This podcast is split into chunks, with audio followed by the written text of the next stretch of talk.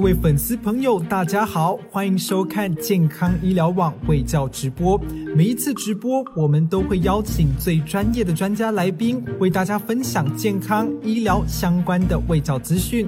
欢迎大家到健康医疗网脸书粉丝专业按赞、订阅 YouTube 频道，不要忘记按下铃铛，才不会漏掉最新的新闻资讯。也欢迎加入 Line at 好友，为您推播每天的重点新闻，这样健康。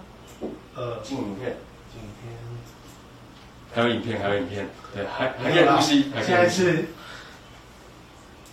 主持人，哎 Hello，各位观众朋友，大家好，我是主持人 Peggy，欢迎收看今天的健康 Live 直播。我们今天的主题呢，要跟各位讨论一下听力哦。随着年纪增长呢，以及日常环境变化，还有三 C 产品的盛行，其实许多人呢都会出现一些听力问题。其中最常见的呢叫做微听损，它指的是听力轻度受损。听听听力轻度受损，虽然和严重听损的有一些不一样哦，不过也会对日常生活中造成一些影响。到底微听损是什么呢？我们今天就邀请到鸿运助听器教育训练经理，同时也是听力师蔡明宪来到我们现场，跟我们聊聊微听损的成因、诊断与治疗。我们欢迎蔡明宪听力师。主持人好，各位观众大家好。好，OK，在我们请教我们听力师之前呢，我们要跟我们现场的民众跟我们的观众朋友说，今天呢，我们只要在直播影片下方留言，不管是给我们的鼓励打气，或是给我们指教建议，或是发问呢，都有机会参与我们的抽奖。我们今天会抽出三位幸运儿，可以得到我们的神秘小礼物。好，我们再回到正题。那我想要请教听力师，就是因为，例如说大家会知道说重听、操你郎这样这些呃话语，我们平常很常听到。那什么是微听损？他们是一样的吗？嗯，OK，所以我们要谈到微听损，我们可能要先了解说什么是听力损失。那原则上，我们以听力正常标准来说，就是以二十五分贝，如果我们听得到二十五分贝以内这种比较细小的声音的话，我们就会认为是听力正常你。现在可以示范二十五分贝。二十五分贝可能有一点小声，有点困难。而我现在讲话的声音也许大概四五十分贝左右。对，那我们的听力损失就是只要你听力需要到二十五分贝以上声音，你才听得到，那就是属于听力损失的范围。那重听呢？那重听的话，就就像眼镜一样，有不同的度数嘛哦。那听力损失有不同的度数嗯，那根据你听力损失的程度，就有分成不同程度的听损。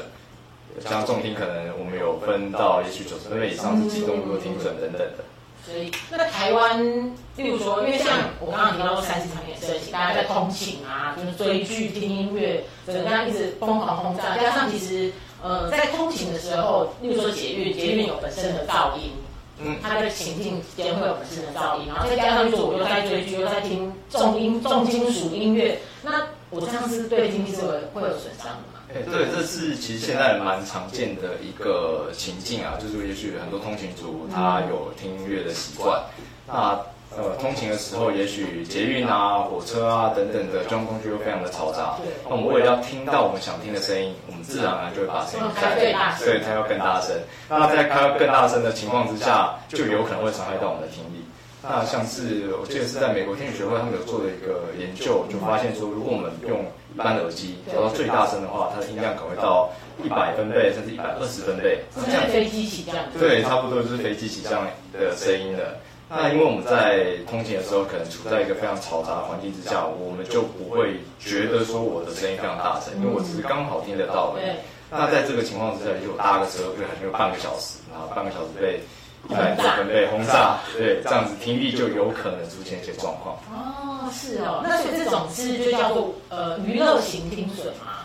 这样子就我们也可以说，它是因为娱乐现在的社会的呃氛围改变了，我们的活动改变了，所以有造成一些娱乐型听损的可能。那所以台湾大概有多少人有可能有这种唯一听损，包含娱乐型听损？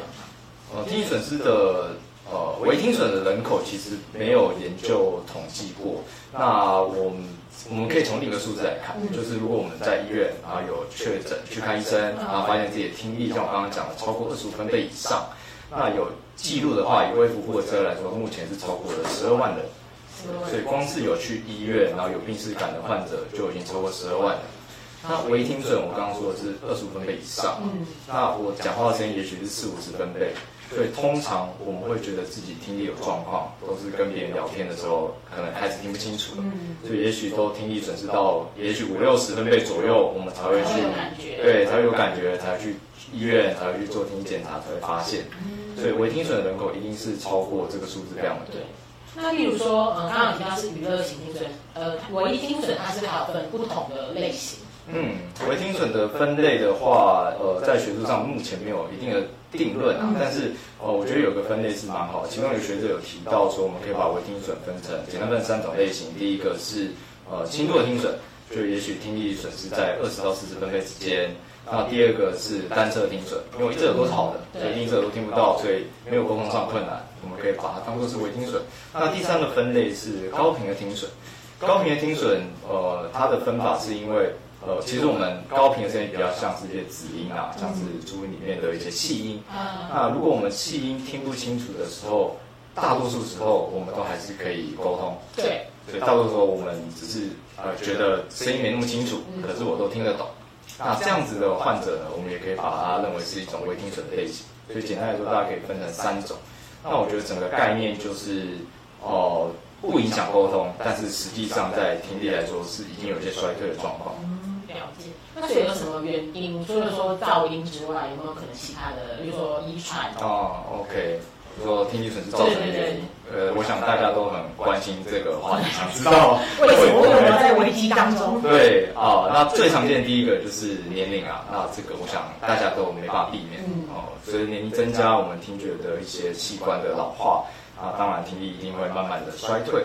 那再来呃比较常见的可能是药物，例如说有呃不不幸得了癌症需要做化疗，那有些药物是会伤害到听力的。是是，然后或者是某某些部分的抗生素可能也会伤害到听力。对，那还有一些呃，除了噪音之外，可能呃三高，嗯哦、我们的呃高血压，然后高血糖等等的，对于听力来说，其实也是有一些损害的。这个我没有想到，没有想到啊 因为大家都会宣传说，哦，你三高你就是心脏病啊，心脏不好，肾脏不好，很少人会想到听力这一块。对，其实它对听力也是有蛮大程度的影响。那中耳炎会吗？中耳炎的话，它是中耳的一个病灶，我们可以来看一下我们的这个模型，对耳朵的模型。那耳朵简单来说，我们可以分成外耳，外耳就是外面的廓加耳道，再来是中耳、耳膜三个听小骨，最后到内耳的部分。那所谓的中耳炎，就是可能呃，中耳就是我们耳膜跟中耳这边有一个小空腔。嗯，那中耳炎的话，就是我可能这边有一条耳咽管会连到我们的咽部，那我可能感冒啊，有感染啊，对，呃，这边的咽部，对。那感冒感染的话，也许有些脏东西或者是病菌跑到我们的中耳这个地方，导致中耳发炎，那这里面就有可能积水甚至流脓，那导致中耳炎。那因为我们声音传递就是从外面，外面声音外耳道收集到声音之后，传到中耳的鼓膜、听小骨，传到内耳。那在这边，呃，充满了一些液体，就会让我们听小骨振动的效率变差，就会让声音变小声，所以它就也会导致听力损失一种原因。但是它是好了以后听力会恢复的。嗯，对，那因为是外耳跟中耳的问题，那一般来说外耳跟中耳的问题，通常都可以透过一些医疗的手段来让它呃改善。那像中耳炎，也许我感冒好了，那这个积水退掉了，那我听力就恢复了，那就 OK 了。那我刚刚提到的像老化啊，或者是药物造成的一些损伤，它是在内耳的部分。哦，就没办法。对内耳部分就没办法，因为那个细胞可能受损就凋零了，它没有办法再长回来。可是正常人体的细胞是会新陈代谢的吧？呃，对，但是呃，原则上在听觉的细胞它是比较精细的结构。那目前的医医疗发展也还没有研究出可以让它呃恢复啊或者重新生长的药物，所以目前就内耳跟呃耳瓜之后的损伤，我们都还是认为是没办法恢复的，不可逆的。那有没有可能，例如说有些人工作压力很大，嗯也会影响到听力？哦，这个的话有一个听力的疾病叫做突发性的听损。是。对，那这个突发性的听损，它就是不知道什么原因，听力突然变差了。那在睡觉起来，也也许睡觉起来，也许突然就觉得哦，开始有耳鸣，耳朵闷闷的，对，然后我去做检查就发现，哎，我听力衰退非常非常多，突然之间，可能一夜之间。那这样子的疾病呢，我们呃有发现似乎和压力有很大的关系。嗯，如果他们这些患者的生活压力好像都蛮大的，对，对，那就有可能突然听力就会掉下来。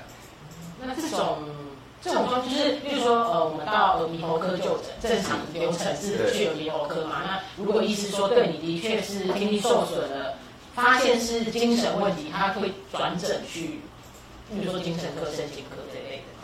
哦，那当然就是看就是医师跟每一个患者之间的状况去做不同的评估。嗯，那如果我们只针对突发性听损这个疾病来说，因为它是突然之间听力就受到损失啊，那它原则上是内耳不明原因发炎，所以我们在这个疾病的话，会建议大家一定要在三天之内就去医疗院所就诊，报告对，就要去赶快去看医生，找出原因。对，因为突发性听损的话，它在三天之内开始治疗是有机会可以恢复的。哦，OK，嗯，如果三天后就是有可能听力就会真的永久损失这样。就是它随着你去治疗的间隔越长，它恢复的几率会越来越低。哦我们建议尽量是三天之内。OK，了解。那除了刚刚讲到的一些成因啊、原因之外，那我要怎么判断？例如说，你刚刚你要说二十五分贝，可是二十五分贝大家比较难具体的理解，那有没有什么方法？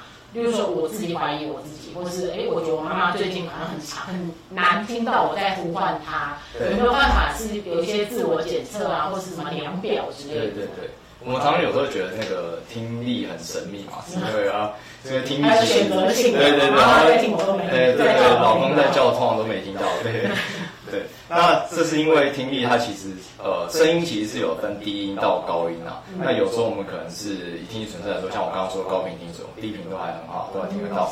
高频可能呃比较差了，所以它在某些状况下会听不清楚。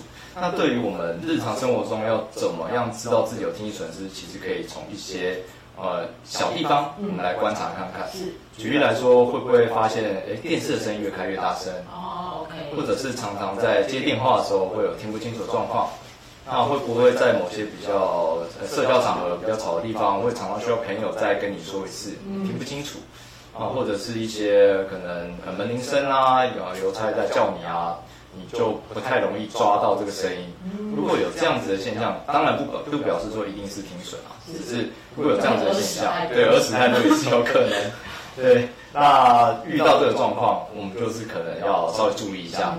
如果可以的话，我们就到一些医疗院所啊，或者到听力中心去做一下听力检测。嗯，了解。那所以呃，通常的听力检测，例如说，呃，要怎么样执行？因为民众可能对听力检检测是很陌生，像视力就是用笔的嘛，对那听力是要怎么样进行呢？啊，因为听力就是我们听得到多小声的声音嘛，所以在做听力检测的时候，我们有几个大的项目会做。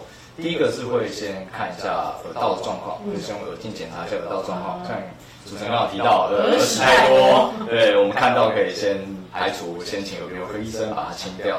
对，那我们检测完耳道状况之后呢，我们通常就会让我们的患者戴上一个耳机，开始播放不同频率高高低低的声音，然后看看说我们的患者在最小声多小声可以听到声音，所以他们是戴一个耳机，戴个耳机，在一个小房间里面戴对，在一个小房间，然后也许拿一个按钮，嗯。啊，听到哔哔嘟嘟的声音，他就按一下按钮，啊。那我们就慢慢的找说，哎，那最小声可以听到多小声？哦，那这样子就可以找出说我们的患者他的听力状况大概是怎么样。嗯。那除了这样子的检查之外呢，我们呃有时候也会在家做一个语音的检查。嗯，那这个语音的检查是因为我们日常生活中比较少有滴滴嘟嘟的声音，对啊。都是在聊天嘛，对，所以我们也会用一些像是词汇啊，或者是单字啊，来看看说，呃，我们有听损的患者，嗯他听不听得懂，或者听不听得清楚找一些难低难低音来说话。呃，是不会啊，就正常的一些词汇。嗯，了解。那我想要呃请教，因为像小朋友，可能例如说可能两三岁，或者是说一两岁，他们还在学讲话，他们没有办法很明确的表达说、哦、我听不到，我听不清楚。那这种小朋友的状态下，他们也是去戴耳机检查我们对婴幼儿或学龄前儿童的检查方式可能会不太一样，但原则上还是差不多。因为像如果是年龄比较小的，我们可能会采用一些呃音声光的刺激。哦就例如我们用喇叭做，然后左边放出声音的时候，搭配一个玩偶在那边在在那边晃动没有，他可能头会转，哦哦，我们就要转头，对，嗯然后尝试了几次之后，我们就可以大致上抓出这个小朋友的听力怎么样。嗯，听力状态对，态那。或者是我们可以在医疗院所有一些呃电生理的设备。它的概念就是我贴电极在电极片，然后我播声音之后呢，如果我们的听觉的器器器官，嗯哦我们的大脑有收到这个声音的讯号，那我在皮肤上应该就可以收到一个电位的改变。嗯，所以简单来说，就是我测他的脑波，嗯然后就可以知有道说对，知道说他有没有听到声音。哦，OK。那我想问，就是我们去考驾照，不是会做很简单、很简单的那个测验，敲音叉那种？对，这个有意义吗？呃，音差通常是一个快速的筛检毕竟一个听力检查可能需要设备啊，需要隔音室啊，对啊，可能不是每一个单位都能够准备的，是所以音差原则上就是一个比较快速，让我们看看说听力有没有很严重的问题的。那音差检测在呃，如果是有设备的情况之下，原则上是比较少用。哦。可是，但是它是可以明确的分出你听得到跟听不到，这样吗？呃，不能，哦不能它它音差只有一个频率，嗯对，它就只能说，哎，对于这个频率，你有没有听到？，OK。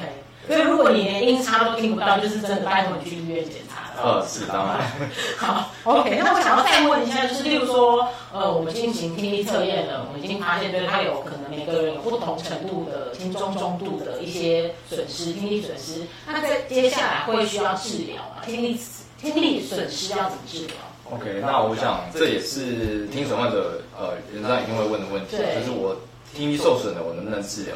那呃，就像我前面有简单介绍一下耳朵的结构，嗯那我如果是外耳跟中耳的问题，那原则上通常都有一些医疗的手段可以尝试看看啊，例如最简单的耳垢太多，嗯就把耳垢清掉，那听力就恢复了。但是如果是内耳或者是耳垢后神经的问题嗯啊，原则上是没有办法去做治疗。开刀也不行。哦，开刀也不行。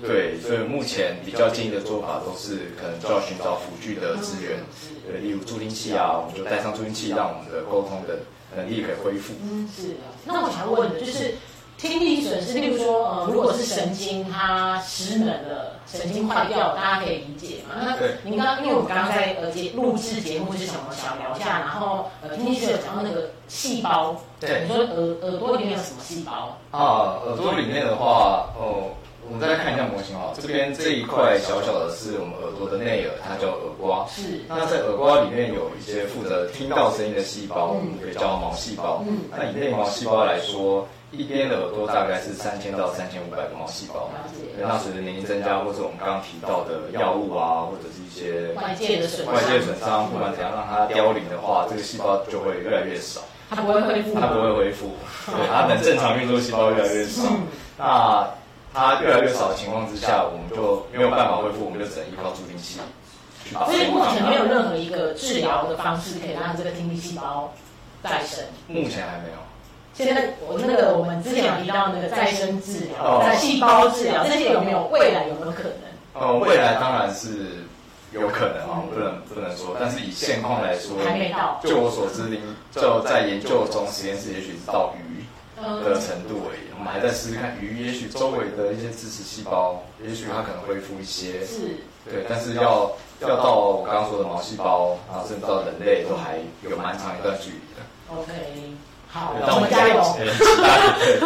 研究可以突破。嗯，是了解。那所以你刚刚提到呃助听器，那这个助听器是，例如说呃，如果我是真的微听损，你耳语我都还听得到，这种状态也需要装助。对，呃，这个是我们近期一直在推广的一个概念啊，因为微听损它其实没有沟通上面的困扰。对我还是听得到。对对，所以我们的患者就会觉得说，我可能还不需要助听器。对对，但是实际上我们也在很多的研究中有发现，特别是我们在去年有一个比较知名的期刊，呃，有一道他有发现说，失智症里面有非常多的风险因子，那其中听力损失是最大的一个风险因子。他们之间的观点是？他们之前观念有非常多的假说，有有其中几个比较能够比较好懂的。第一个可能是社交的问题，嗯，因为我听不清楚，对，听不清楚。哎，我有时候可能需要朋友再多说一次，或者是我可能去比较嘈杂的地方，可能像 KTV 啊，或者是热炒店啊这些地方，我都觉得我跟朋友的沟通上有一点点的困难，我会慢慢的去避免去这些东西。就不去社交了。对，那我的社交刺激变少了，也许我慢慢的。就比较没有动，对，就不想约你。对，那另外也是一样是刺激的概念，就是当我的听觉细胞越来越少被刺激到，我的神经越来越少被刺激到的时候，我们大脑就会慢慢的去，哎，刺激变少嘛，所以我们的活动也越来越慢了。有点像我就没在运动，所以就会你也不用这么活跃了，对你也不用这么活跃，我的肌肉就萎缩了嘛。哦，OK，所以听力是需要适适当被刺激。是。所以我们目前的建议都是，只要有发现有听觉损失，呃，就算是轻度，就算只是微听损，也建议要尽快的佩戴助听器。哦，OK，了解。那所以，呃，例如说到严重重听，因为阿公阿妈可能比较有可能会到严重重听，这种助听器也还有救吗？是，那呃。因为有一个数字蛮有趣的，就是我们在一些美国研究可能发现说，美国人在过去是要花七年的时间，从他知道他自己听力受损到他去尝试助听器，可能要花七年的时间。哦，很久哎。对，很久。对，那所以听力他可能已经受损了蛮长一段时间了。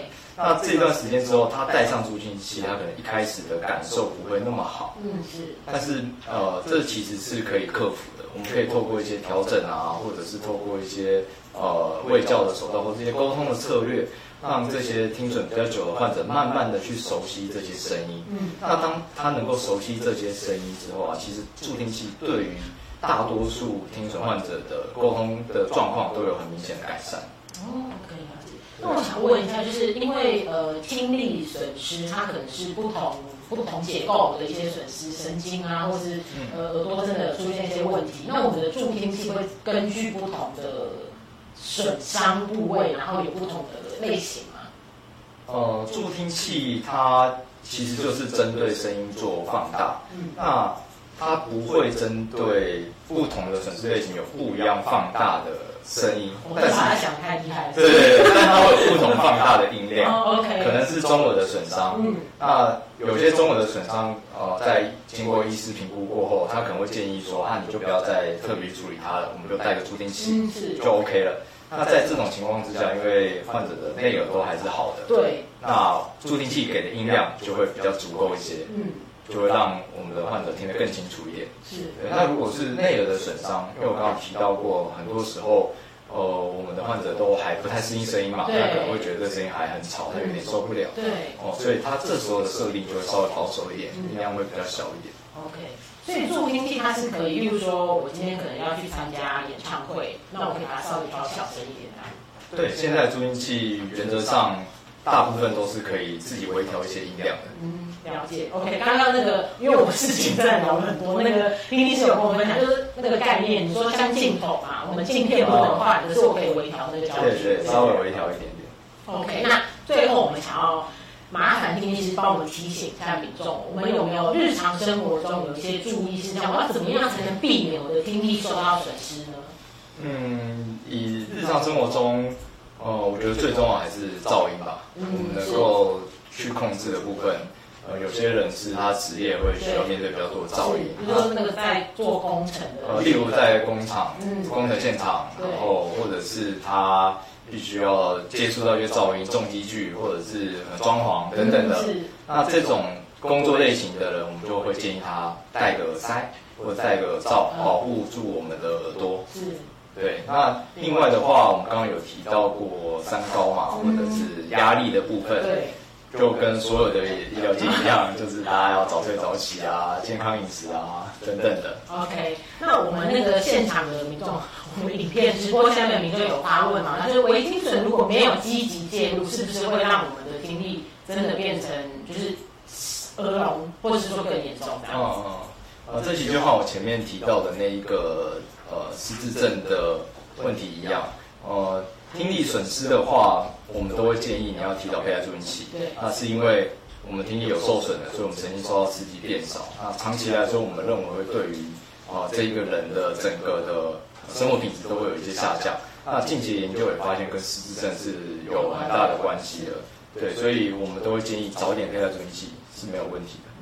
那因为像现在那个无线耳机已经越来越多了嘛，几乎每个人都有耳机。那这个耳机，你你们就是临床上或是有没有研究发现说，耳机发明之后，真的大家的听力是有明显的下滑？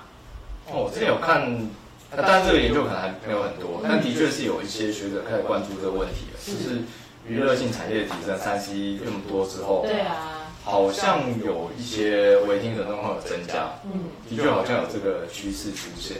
那所以大家都不要追剧呃，也不是啊，就是娱乐还是很重要的。对，那我们可能就提醒大家说，重要的还是音量跟时间。我们音量不要太大声，时间不要太久。那当然比较保守一点，就是我们也许半小时就要休息一下。啊，另外就是在声音的音量的部分，哦，我个人都是建议说，我们在安静环境下，你可以调到一个觉得 OK 的音量，再大声一些。啊，就是这个音量不要再往上。哦，OK。那所以听损，例如说我们没有到重听嘛，就是可能处在微听损这个阶段，它是会遗传的嘛？哦，对我自己有个朋友是有听损状况嘛，他其实也很好奇这个问题。对，那这个问题其实应该反过来，如果是因为基因异常造成的听损，那这样子就会遗传。啊，OK。那如果是因为老化或者是药物原因造成的听损的话，那其实是不会遗传的。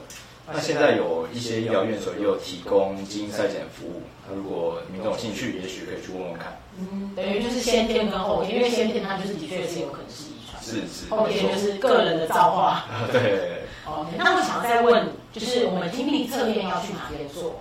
哦，听力测验的话。呃，其实比较大型、中大型的医疗院所应该都可以做听力检查。那除了医疗院所之外呢，也可以到我们的听力中心去做一些免费的听检测。是了解。所以我们比如说鸿运的门市也可以去做检查。呃，像我在的听力中心是鸿运听力中心嘛，我们在全台湾目前就是有四十七个门市。南投也有。哎，南投也有。对，那这些门市都大家如果有需要，都可以去做预约，然后就可以进行免费的听力检测。好，那呃，我想问，就是因为助听器啊，其实好像因为刚刚有讲到说，其实有便宜的，有贵的，那它其实价差蛮多，蛮惊人的。那为什么会有这种价差？难道是因为有没有镶钻这些因素？呃，如果有镶钻中心，我想价格应该也是会蛮高的。爱马仕出的助听器，如果联名款。那助听器，如果我们回归到它的功能上，它的价格差异就是。啊，第一个当然是它的规格上有落差，嗯，哦，就像电视有不同的画质一样，哦，OK，音质，对，耳机也对，耳机有不同的差别。那另外，中机也会针对噪音环境下或比较复杂环境下，它有呃针对某些例如回音啊，我，例如我要在很多人讲嘈杂环境下想要听得清楚啊，它开发出很多不同的功能。那这些功能都会导导致它的价格一直去往上垫。啊，因为声学其实是蛮。困难蛮复杂的一个一个一个研究的学科啦，所以在产品的开发上，他们的投入成本是非常高的，所以也反映在价格。是不是现在有一些助听器其实也是可以连手机？对，现在助听器大概都有蓝牙的功能，大概都呃一个等级以上的助听器，那比较入门的款式可能还没有。OK，比较入门就是单纯放大声音。对，就单纯针对需要听到的声音做放大的那种，可能没有做蓝牙功能，或者是我要比较隐秘一点、比较小颗一点的，是没有蓝牙功能的。哦，OK，那我我想要好奇，就是因为听师在门市中有遇过很多民众，有没有让你印象比较深刻的一些小故事？印象比较深刻的小故事吗？嗯，我之前有一个印象蛮深刻的，就是呃，客户他跟我说，哎，我带了助听器，然后。我觉得听得很清楚，很棒。只是我不想要听到我尿尿的时候有声音。OK，对，这是一个正常的声音啊。是，就是一个水流的声音。对啊。但就像我前面提到的，其实他可能听力受损蛮长一段时间。他不习惯。他已经很习惯尿尿是没有声音的。OK。对。哦，而且是不是，比如说，可能像我们的冷气，有一些白噪音，我们大家会说啊，帮助入睡白噪音，可是他可能平常是没有听到这些声音。对他戴上助听器之后，就会觉得，哎，怎么会有一个沙沙声啊，嗡嗡嗡声啊？或者是他会觉得说，我自己讲话声音怎么变那么大声啊？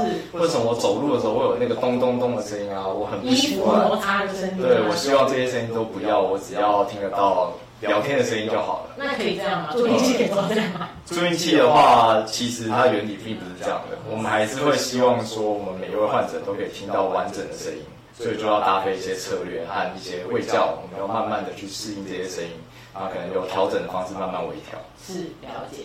所以，如果各位朋友啊，觉得自己有可能在二十五分贝，我还是觉得它很不具体。二十五分贝以下的声音，你听不有可能是微听损。那这种状况下呢，我觉得建议你呢，可以到呃医疗院所去进一步的进行一些听力测验。因为如果说我们刚刚都有提到，如果说你没有在早期介入治疗，你的听力有可能会走下坡，还有可能会有一些失智的风险。是，对。那我们今天非常感谢我们的蔡明宪听力师来到我们的现场，谢谢。谢谢主持人。谢谢大家。好，我们健康 Live 直播，下次再见喽，拜拜。拜拜。